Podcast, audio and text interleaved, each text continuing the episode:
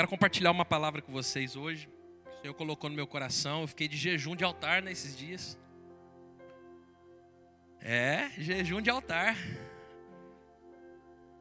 Estou estreando o, o púlpito novo, né? Domingo eu já vim dar uma pescoçada aqui, né? Mas hoje eu estou estreando aqui, glória a Deus.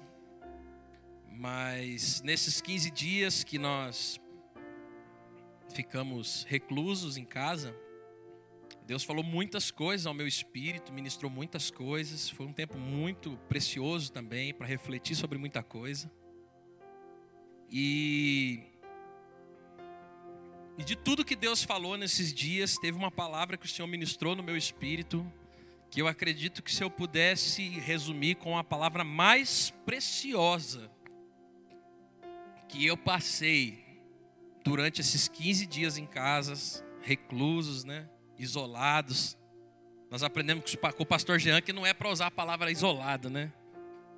Mas esse tempo que a gente ficou em casa serviu para aprender muita coisa. E das palavras que o Senhor ministrou no meu coração, houve uma. E eu quero ministrar essa palavra de maneira que, se você conhece alguém que está passando por esse momento de isolamento, acabou de ser diagnosticada, ficou sabendo que foi diagnosticada, se você puder depois compartilhe o link dessa mensagem para essa pessoa, porque eu vou compartilhar um pouco daquilo que Deus falou comigo nesses dias. Dos dias que eu não consegui nem sair na calçada de casa. Não podia. Dos dias que eu vi minha esposa com alguns sintomas. Agora eu posso falar, né? Minha sogra Silvana, ela havia sido diagnosticada com Covid. Ela também ficou em casa. Agora já está bem, já está andando para a rua, já está curada, glória a Deus. Né? Graças a Deus não tem mais nada. E esses dias foram dias que a minha fé foi muito provocada. Provocada porque eu vi minha sogra passando por isso, vi minha esposa com sintomas, a Bruna chegou a fazer o exame, deu negativo, mas o médico disse para ela o seguinte: olha, eu vou tratar você como se estivesse com Covid. Então, é melhor você ficar na sua casa. Deu todo o medicamento, mesmo medicamento que minha sogra teve, ela teve. Apesar do laudo negativo, o tratamento foi para como se alguém estivesse com o laudo positivo. Inclusive a notícia que o médico havia dado para minha esposa foi: olha, você está com todas as características de alguém que está com isso, e provavelmente o seu marido e a sua filha também já estão infectados. A Bruna chega em casa, nós temos a Valentina, três anos de idade. A angústia toma conta. A preocupação não é tanto com a gente, a gente fica preocupado conosco, sem sombra de dúvida, mas a gente fica mais preocupado com o nosso filho. Então, qualquer, qualquer espirro, qualquer tosse que a Valentina dava, a gente perdia o sono, a gente não conseguia dormir, ficava com a sirene, com a, com a luz de alerta ligado. Então, qualquer espirro que a Valentina dava, já vinha aquela tentativa de preocupação. E uma das palavras que o Senhor me deu do começo desse período, durante todo esse processo que nós ficamos em casa, até a Bruna Sará, a palavra que Deus falava a todo momento no meu coração é: não permita que os teus olhos te enganem. E eu quero liberar isso para você que está assistindo aqui esse culto nessa noite. Ei, não permita que os teus olhos te enganem. Não permita que os teus ouvidos te enganem. O que vinha meu espírito a todo momento, Isaías 53. Sabe o que está escrito em Isaías 53? Que ele levou sobre si as nossas enfermidades e as nossas dores tomou sobre si. O castigo que nos traz a paz estava sobre ele, e pelas suas pisaduras nós fomos sarados. Sabe o que o Espírito Santo falava para mim toda manhã? Você já está curado em Cristo Jesus. A sua esposa já está curada em Cristo Jesus. A sua sogra já está curada em Cristo Jesus. O dia que meu pai falou que estava um pouquinho resfriado, eu comecei a liberar. O meu pai já está curado em nome de Jesus. Em Cristo nós já alcançamos a cura. Em Cristo nós já acessamos o milagre. E nós só conseguimos caminhar assim porque não nos movemos por aquilo que vemos, mas nos movemos por aquilo que cremos. Você entende isso? Nós não podemos nos mover por aquilo que vemos, nós temos que nos mover por aquilo que cremos. E toda vez que a Bruna ficava um pouquinho angustiada, um pouquinho triste, começava a chorar, eu ia lá, abraçava ela e falava assim: amor, em Jesus você já está curada, descansa o teu coração. E todas as manhãs o Espírito Santo falava comigo: não permita que os seus olhos te enganem. E ao decorrer dessa semana, um dos textos que Deus me deu foi esse que eu quero compartilhar com você, que está em Mateus capítulo 6. Hoje eu quero falar sobre olhares adoecidos. Você pode abrir a sua Bíblia no Evangelho de Mateus, capítulo de número 6, versículo 22. Se você tiver com um caderninho, anote. Quero compartilhar alguns versículos com vocês hoje. Mateus 6, 22. E na minha versão, não sei se está igual aqui, creio que sim, diz assim: A candeia do corpo são os olhos. De maneira que se os teus olhos forem bons, em todo o teu corpo terá luz. Se os seus olhos forem bons, em todo o seu corpo vai ter luz. Entretanto, porém, se os teus olhos forem maus, se os seus olhos forem adoecidos, se os seus olhos forem olhos doentes, todo o teu corpo será trevas. E se, portanto, a luz que há em ti são trevas, quão grandes serão tais trevas. Pai, eu quero entregar essa noite ao Senhor. Pai, eu não quero impartir uma pregação, um esboço teológico.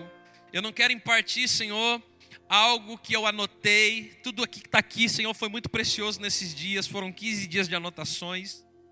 Mas eu quero impartir vida daquilo que vivi nesses dias. Pai, eu não quero, Senhor, impartir um versículo teológico sobre aqueles que assistem, aqueles que estão aqui, aqueles que estão atentos a esse culto. Eu não quero só jogar versículos isolados e algumas palavras de efeito, não, Pai. Eu quero impartir sobre a tua igreja aquilo que o Senhor liberou sobre a minha vida nesses dias, ó Pai. Que seja uma noite de ministração no Espírito. Que seja uma noite, ó Pai, que o teu Espírito Santo, ó Pai, Pai, se aprofunde nesse coração, ó Pai. Permita, Senhor, que essa semente, ó Pai, que o Senhor é, germinou no meu coração, ó Pai, possa ser germinada sobre essa vida nessa noite, ó Deus. Em nome de Jesus Cristo, ó Pai, que não seja uma pregação, mas que seja, papai, vida sendo impartida sobre cada vida que assiste nessa noite, ó Pai. Porque é só isso que eu tenho para dizer nessa noite. Muito obrigado, Jesus, por esses dias. Muito obrigado. Sabe uma coisa que Deus falava comigo a semana inteira, nesses dias todos? É: os seus olhos são bons ou os seus olhos são maus, Pascoal? O Espírito Santo me perguntava durante esses dias e eu insistia em dizer para ele: Os meus olhos são bons, Senhor. E quando eu respondia: Os meus olhos são bons, o Espírito Santo então dizia para mim: Então enxergue coisas boas.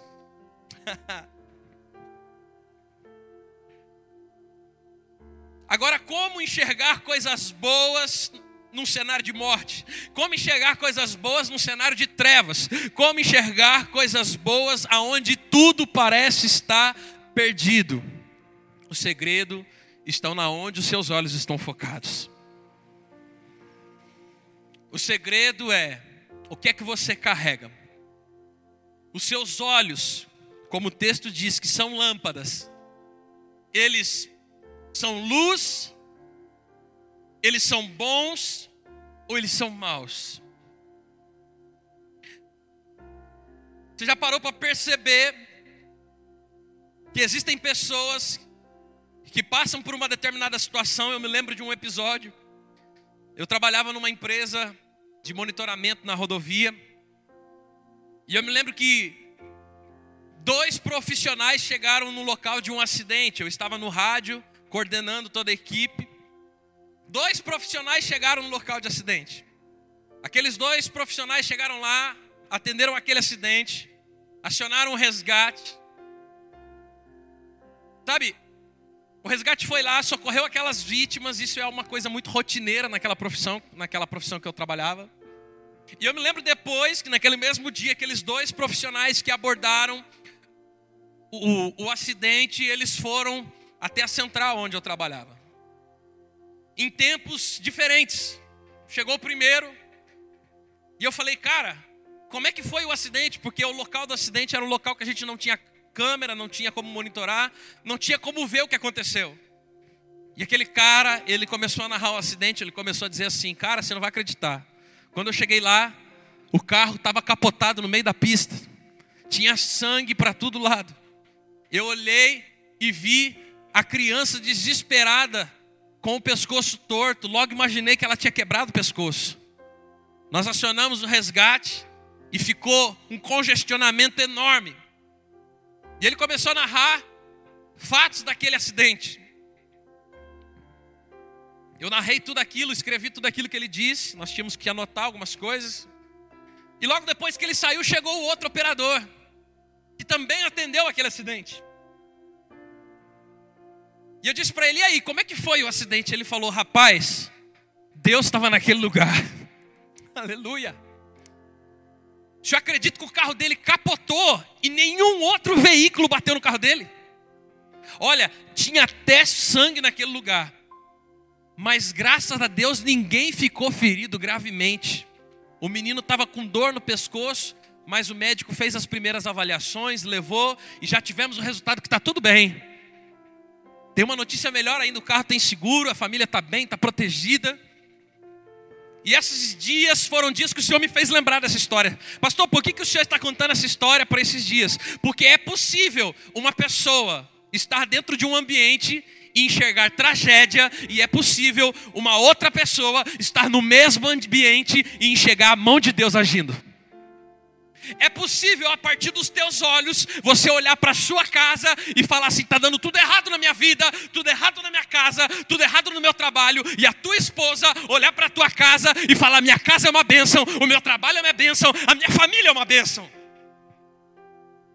Aonde está a diferença, pastor? A diferença está nos olhos. Uma geração com olhares adoecidos. Você conhece alguém que só vê desgraça em tudo? Eu tenho certeza que sim. Você conhece alguém, você tem alguma tia, algum primo, algum conhecido, algum colega no trabalho, que você não pode compartilhar qualquer coisa, que tudo ele vê desgraça? Provavelmente você tem alguém na família que quando você espirra, já quer um isolamento de 10 quilômetros de distância. Você consegue entender isso? Tem pessoas que caminham em tais trevas, como a Bíblia diz, tanta treva na vida dela que tudo que ela enxerga, a única coisa que ela consegue discernir é desgraça. Em compensação, você conhece pessoas que toda vez que você apresenta um problema, ela sempre tem uma palavra de, de ânimo para você. Você conhece alguém que você nunca vê reclamando? Eu conheço alguém que eu nunca vejo reclamando, ele está aqui hoje, Giovanni. Aplaudir o Senhor Jesus pela vida do Giovanni. Isso. Vem cá, Giovanni. Vem cá.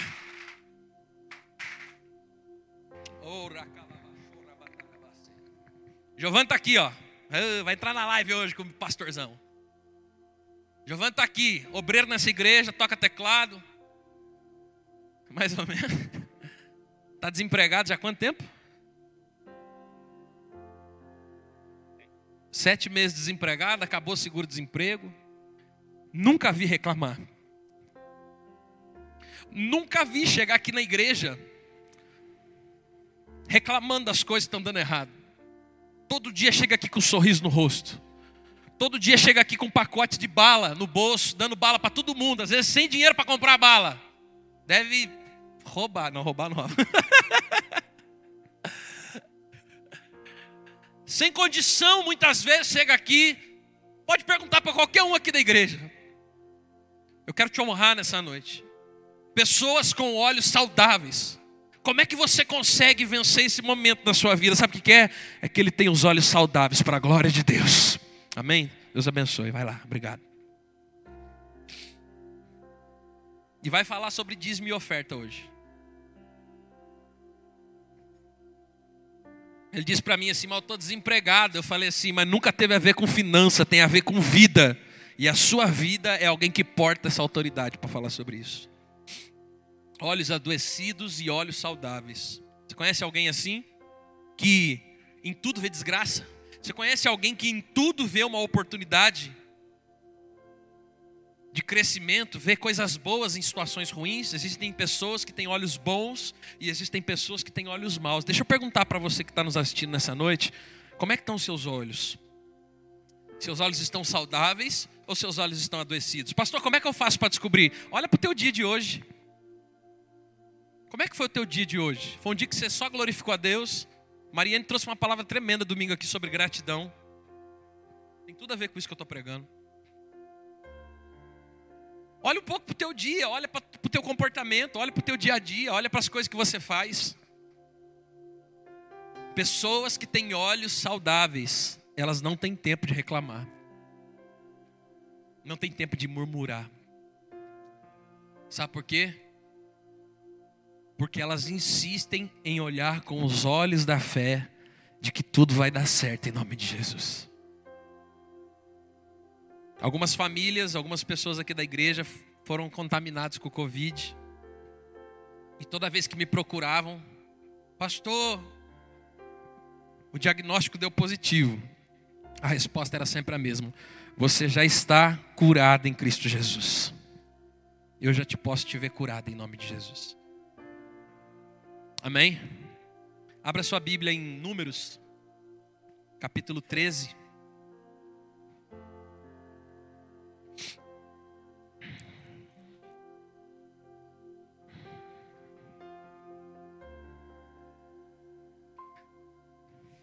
Aleluia. Números capítulo 13.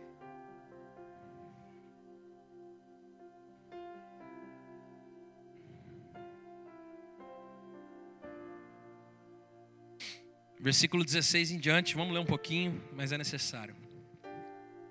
Se você ler do 1 ao 15,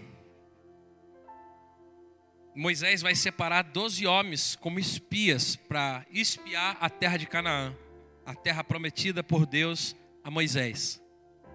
E depois de narrar os doze nomes, o versículo 16 começa dizendo assim: Esses são os nomes dos homens que Moisés enviou em missão do reconhecimento do território. A Oséias, filho de Num, Moisés deu o nome de Josué. E quando Moisés os enviou para observarem a terra de Canaã, disse: Subam para Negueb e prossigam até a região montanhosa Veja como é a terra, e se o povo que vive lá é forte ou fraco, e se esse povo é muito ou é pouco, e se a terra que habita nela, que eles habitam, essa terra é boa ou se essa terra é ruim, e se as cidades em que eles vivem são cidades sem muros ou cidades fortificadas, e se o solo é fértil ou se o solo é pobre, e se existe ali uma floresta ou não? E olha o que, que ele diz, Moisés dizendo aos doze: Sejam corajosos, tragam frutos daquela terra. E era a época do início da colheita das uvas. Então aqueles homens subiram observando a terra, desde o deserto até Reoeb, na direção de Lebohamate. Que nome estranho. Versículo 26, pula para lá. Então aqueles doze homens retornaram a Moisés e Arão e a toda a comunidade de Israel no deserto de Parã para prestar o relatório a eles e a toda a comunidade de Israel. E também trouxeram os frutos daquela terra e deram o seguinte relatório a Moisés: Nós entramos na terra qual você nos enviou e ela mana leite e mel. Aqui estão alguns frutos dela mas o povo que lá vive é muito poderoso, e as cidades são fortificadas e muito grandes. Também nós vimos lá os descendentes de Anak, os amalequitas vivem em Negueb. os iitas, os jebuseus, os amorreus vivem na região montanhosa. Os cananeus vivem perto do mar, junto ao Jordão. Então Caleb fez o povo se calar diante de Moisés e disse: Subamos e tomamos por posse da nossa terra, certamente nós venceremos. Mas os homens que tinham ido juntamente com Caleb disseram: Nós não podemos atacar aquele povo, porque ele é muito mais forte do que nós. E espalharam entre os israelitas o relatório negativo acerca daquela terra, dizendo: A terra para a qual nós fomos em missão de reconhecimento é, devora os que nela vivem.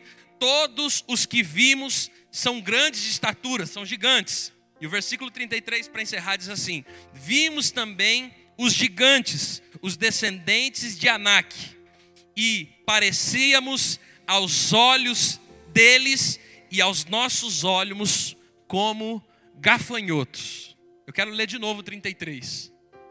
Também víamos ali os gigantes, os filhos do Anak, filhos de Anak, descendentes dos gigantes, e éramos aos nossos olhos como gafanhoto, e assim também éramos aos seus olhos. Glória a Deus. Deixa eu explicar para você o contexto. Deus promete uma terra ao povo de Israel. Deus promete a nova Canaã, a terra que mana leite e mel ao povo de Israel. E Moisés então é o líder responsável em coordenar essa equipe até tomar posse da terra prometida por Deus a esse povo. A um dado momento desse percurso, dessa viagem, a Bíblia vai narrar, vai dizer que Deus levanta então doze homens, como nós lemos nesse texto, doze homens que foram levantados para espiar a terra prometida por Deus para o povo de Israel. Aqueles doze homens foram levantados, dentre aqueles doze haviam dois que se destacavam. O nome deles era Josué e Caleb. Provavelmente você já ouviu falar deles e vai ouvir falar deles muito mais na Bíblia. Josué e Caleb, juntamente com mais dez homens, são enviados em uma missão para espionar a terra prometida. A Bíblia vai dizer que quando eles chegam lá, eles se impressionam, porque de fato a terra era produtiva, a terra manava leite e mel. A Bíblia vai dizer que o fruto daquela terra, o fruto da uva que eles escolheram, um cacho de uva, foi necessário dois homens para carregar aquele cacho. Tamanha era a prosperidade daquele cacho de uva, era um cacho muito grande.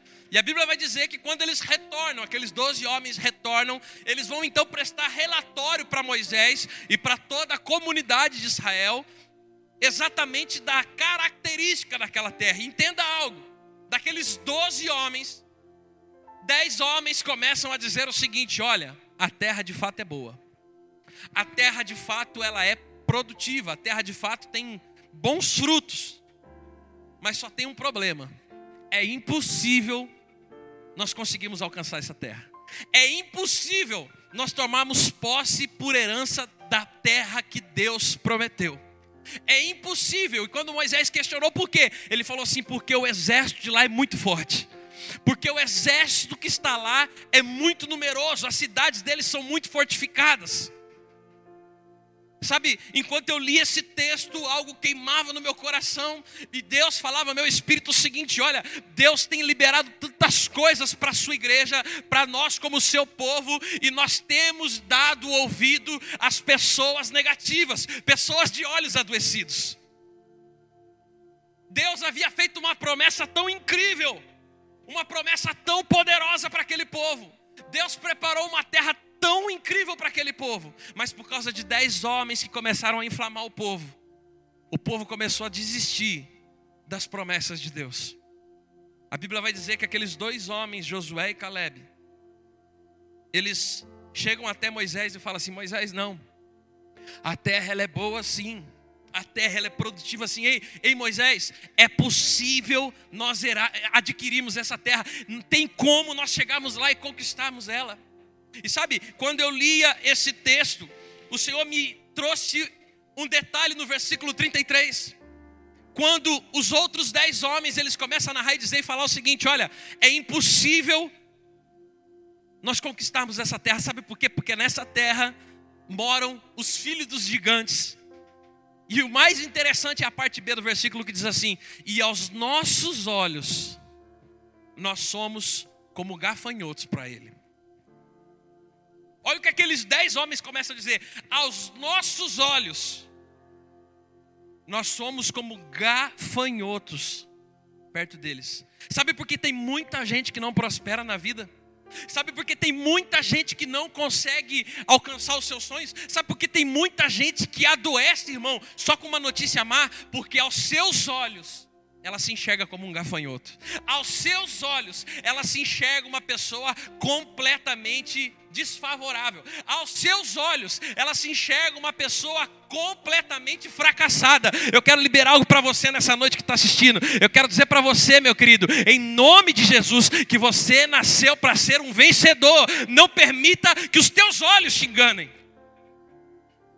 Durante esses dias, as circunstâncias tentavam dizer para mim: É, Pascoal, aonde está o teu Deus? É, Pascoal, aonde é que está o teu Deus? Acordar cedo, ver a esposa mal, preocupado com a filha, preocupado com o pai, preocupado com a sogra e vi um mensageiro do Satanás toda manhã dizer para mim assim: onde é que está o teu Deus? Mas todas as manhãs o Espírito Santo falava no meu espírito: tenha olhos saudáveis. Não enxergue aquilo que os seus olhos estão tentando te enganar. Enxergue com os olhos da fé aquilo que eu já tenho preparado para você em nome de Jesus. Eu quero dizer para você em nome de Jesus, meu querido, é tempo de você avançar em nome de Jesus. É tempo de você avançar. É tempo de você parar de olhar para as coisas que estão dando errado. É tempo de você parar de reclamar das circunstâncias. E Jesus está dizendo para você: pare de se enxergar como um gafanhoto. Pare de se enxergar como alguém fracassado. Você nasceu para vencer. A Bíblia diz que nós somos mais que vencedores por aquele que nos amou. Aleluia. Abra sua Bíblia em 2 Coríntios, capítulo 5, versículo 7. 2 Coríntios 5, 7. Consegue pôr para mim? Porque nós andamos pela fé e não pela vista. Você pode reclamar, eh, reclamar não, você pode repetir isso nessa noite comigo, em nome de Jesus? Diga assim comigo, eu ando. Reclama não, diga eu ando. Eu ando pela fé e não pela vista. Então deixa eu liberar algo para a tua vida em nome de Jesus. Para de olhar para aquilo que está dando errado e passa a olhar para as coisas que já deram certos em Cristo Jesus na sua vida.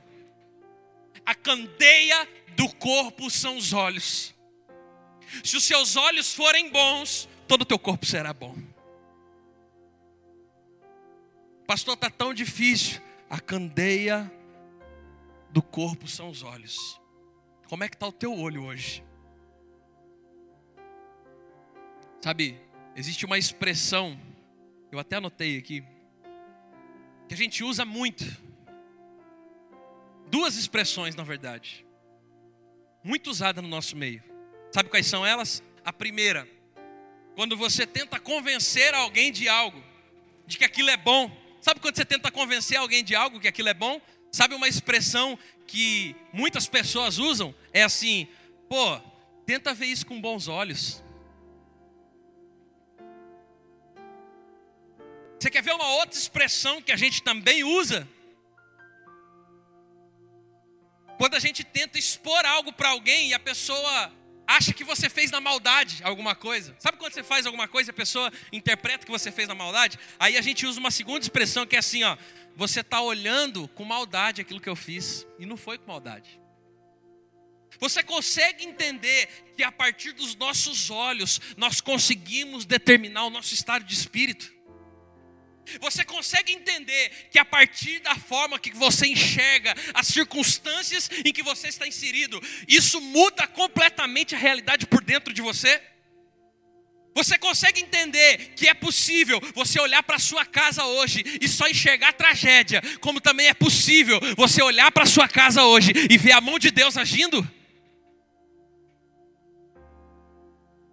Pastor, o que eu tenho que fazer, pastor?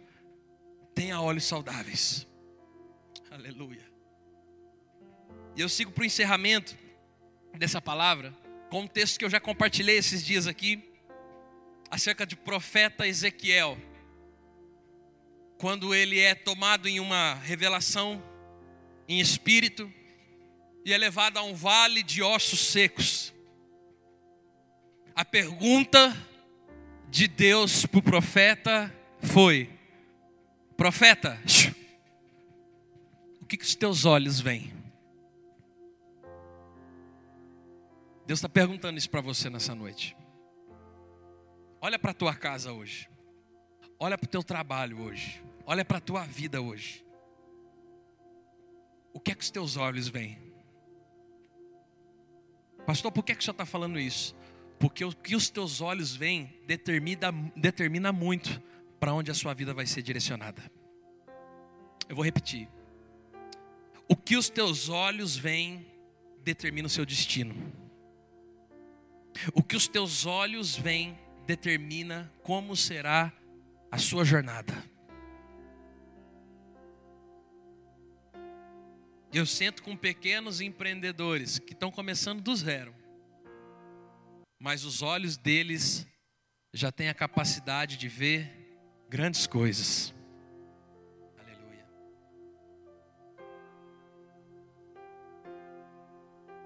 Eu amo a Dona Terezinha. Dona Terezinha tem assistido algumas lives com a gente, ela tem dificuldade. Para quem não conhece, Dona Terezinha é uma senhora que congrega aqui. E até pouco tempo atrás, ela estava lutando contra um câncer de mama. E eu me lembro que nós reunimos os obreiros aqui da igreja, muitos aqui lembram desse episódio, e nós fomos até a casa dela para chorar com ela. Para orar e chorar com ela. Chegamos na casa da Dona Terezinha, e aí cada um começou a deixar uma palavra para ela, até o momento que foi a vez dela falar. Naquele momento que ela começou a falar, eu e todo o restante da equipe entendeu que a gente não foi lá para abençoar ela, a gente foi lá para ser abençoado. Porque aquela mulher estava lutando contra um câncer, ela dizia a todo momento: Eu sei que Jesus está comigo e que eu vou vencer isso em nome do Senhor. Resultado disso, venceu. Glória a Deus. Sabe aonde o câncer começa a matar? Não é quando o diagnóstico dá positivo, é quando os teus olhos te vencem. Sabe quando o desemprego começa a trazer miséria para a tua vida? Não é quando você recebe a carta do seu patrão com aviso prévio, mas quando isso domina os teus olhos. Sabe, sabe quando o divórcio toma conta da sua casa? Não é quando você tem uma discussão com seu marido, com a sua mulher, não. É quando você começa a negociar a possibilidade de ir embora da casa. O problema está nos olhos. O problema está naquilo que a gente está enxergando. Aquilo que nós enxergamos determina o nosso destino. Profeta, o que é que você vê? Senhor, eu vejo um vale de ossos sequíssimos. É muita morte, Senhor. A segunda pergunta de Deus, o profeta é: porventura esses ossos podem voltar a viver? Porventura eles podem ter vida novamente?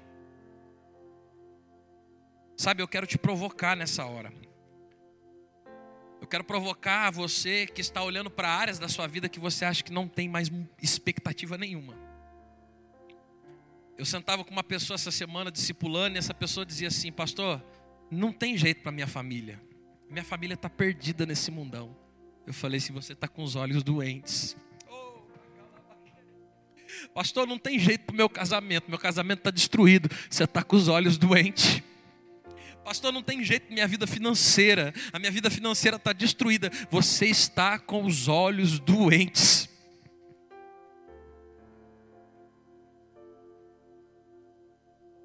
Deixa eu falar um negócio para você tocar em tudo na vida de Jó.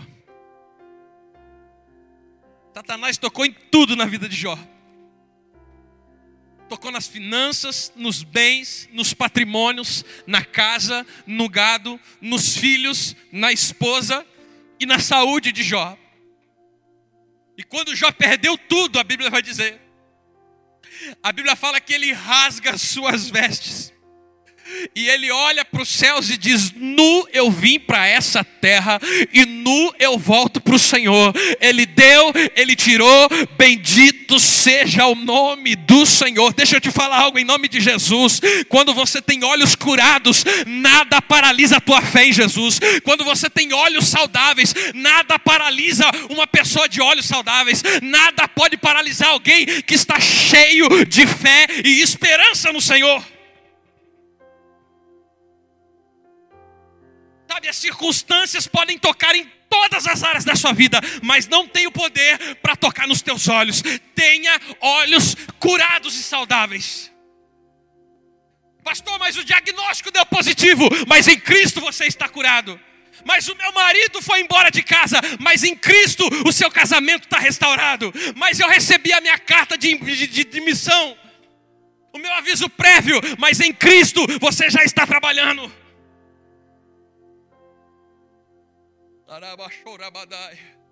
Deus está te provocando nessa noite a olhar para áreas da sua vida que você só enxerga a morte e Ele está perguntando para você: o que é que você vê?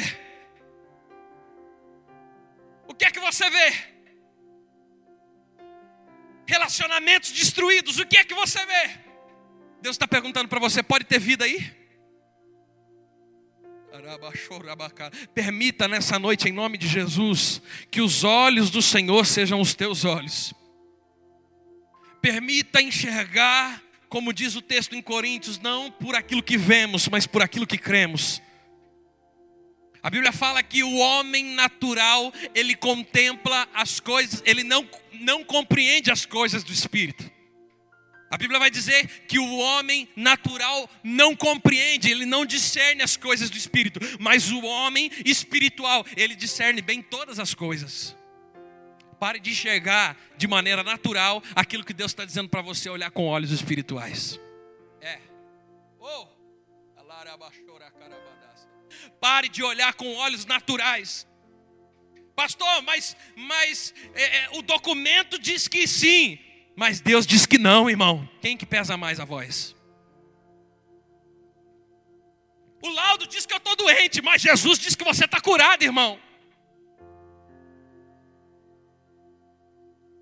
O documento diz que a porta fechou, mas Deus está dizendo que Ele que tem a chave de Davi e a porta que Ele abre ninguém fecha. O que é que você vê, profeta?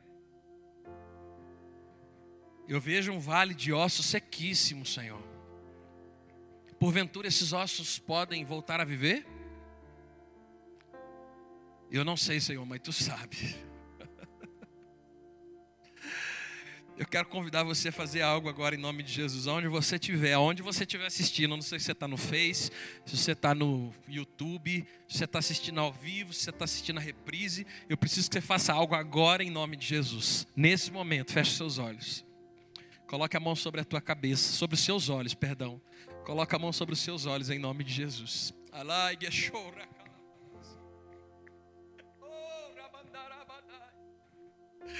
Espírito Santo de Deus, coloca a mão sobre os seus olhos. Eu quero fazer algo profético aqui nesse lugar, em nome de Jesus.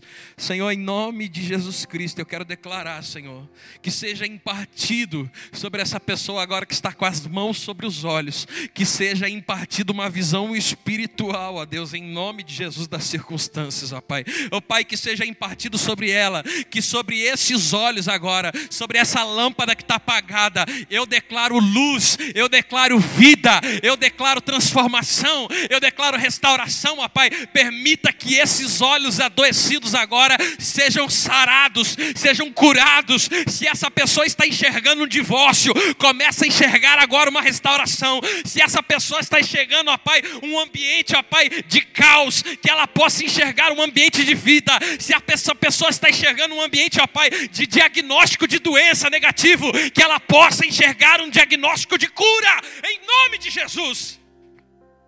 Pastor, a minha empresa vai fracassar, ela vai falir, ela vai prosperar em nome de Jesus. Mas tenha olhos saudáveis. Diga assim comigo nessa noite, diga assim: eu profetizo. Não, diga comigo, eu profetizo. Diga assim: vale de ossos secos. Diga vale de ossos secos. Em nome de Jesus comecem a ter vida. Comece a profetizar vida sobre as circunstâncias contrárias da tua vida. Comece a profetizar vida aonde você diz que não tem mais jeito. Comece a profetizar vida sobre aquela pessoa agora que está afundada nas drogas. Comece a profetizar vida sobre esse relacionamento que está destruído. Comece a profetizar vida sobre essa vida financeira. Comece a profetizar vida sobre as circunstâncias da sua vida.